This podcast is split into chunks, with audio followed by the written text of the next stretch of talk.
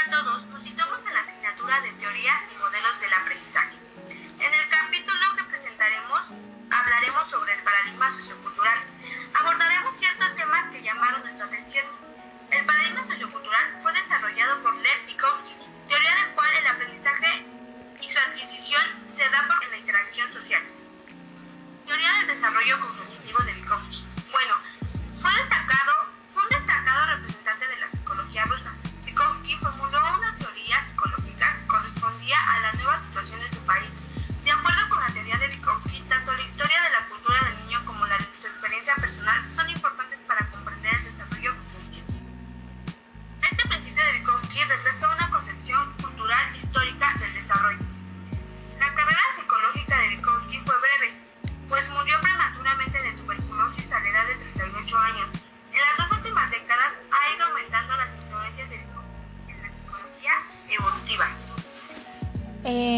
Otro tema que nos llamó la atención fueron los orígenes sociales del pensamiento.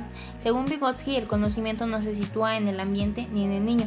De acuerdo a él, el niño nace con habilidades mentales y elementales, entre ellas la percepción, la atención y la memoria. Más concretamente, Vygotsky pensaba que el desarrollo cognitivo consiste en internalizar funciones que ocurren antes en lo que él llamó plano social. Así pues, Vygotsky se pronuncia con toda claridad por la internalización, los orígenes sociales de la cognición. En la interpretación de Vygotsky, un niño internaliza una forma de usar unos números para darle sentido a un conjunto de objetos. Continuamos con herramientas del pensamiento. Vygotsky decía que toda lectora posee sus propias herramientas técnicas psicológicas que transmiten los niños por medio de las interacciones sociales.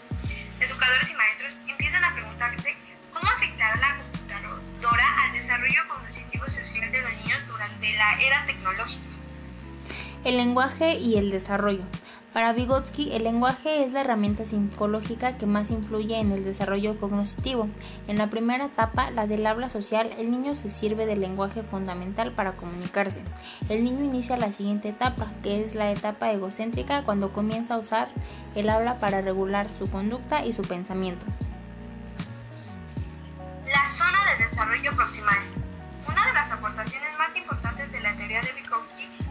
psicología y la educación es el concepto de la zona del desarrollo proximal. En la práctica de la zona del desarrollo proximal representa la brecha entre, que, entre lo que el niño puede hacer por sí mismo y de lo que el niño tiene que hacer con ayuda. Vygotsky supuso que las interacciones con los adultos y los compañeros en la zona de desarrollo proximal le ayudan al niño a alcanzar un nivel superior del funcionamiento. La importancia de la orientación y de la asistencia de un adulto. La teoría de Vygotsky recalcó que los adultos guían y apoyan el desarrollo intelectual del niño. Bárbara Rogoff utilizó la expresión participación guiada para describir las interacciones del niño de sus compañeros sociales en las actividades colectivas.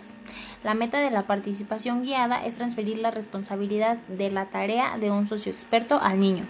Más importante aún, Rogoff y sus colegas descubrieron que las madres ajustaban su nivel a sus percepciones de la capacidad del niño para realizar las tareas.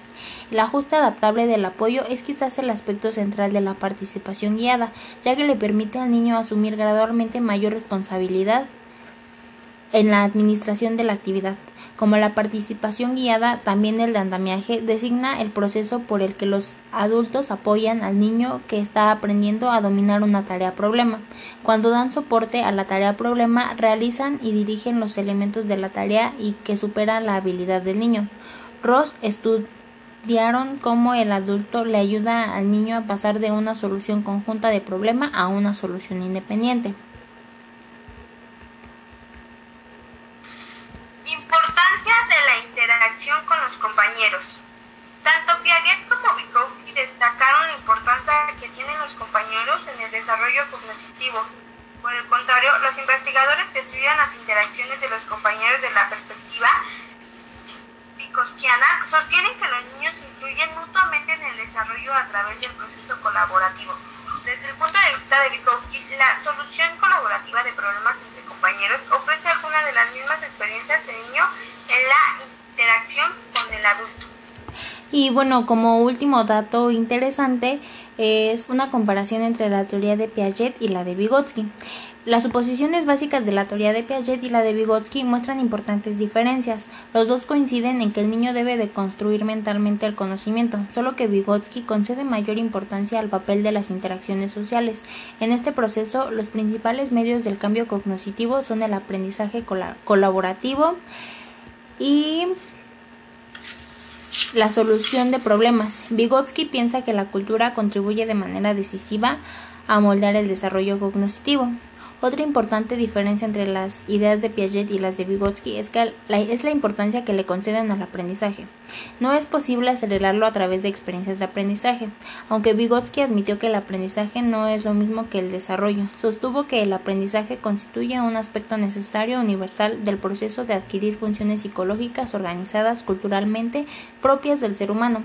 Vygotsky pensaba que la instrucción por parte de compañeros adultos más conocedores es la base del desarrollo cognitivo. Para él, el aprendizaje antecede al desarrollo. Además, la zona de desarrollo proximal de Vygotsky ofrece una perspectiva muy distinta de la madurez de la teoría de Piaget. En esta última, la madurez para el aprendizaje se define por nivel de competencia, de conocimientos del niño. Si un profesor intenta enseñarle un concepto de operación antes, que este de que éste esté mentalmente listo, se producirá lo que Piaget llamaba aprendizaje vacío. Por el contrario, Vygotsky afirmó que la instrucción debe centrarse en el nivel potencial del desarrollo, sea en la competencia que el niño demuestra con la ayuda de supervisión de otros. Finalmente, Vygotsky y Piaget tenían opiniones totalmente distintas sobre el papel en que el lenguaje desempeñaba que el lenguaje desempeñaba en el desarrollo. Por su parte, Vygotsky pensaba que el habla egocéntrica representa un fenómeno evolutivo de gran trascendencia.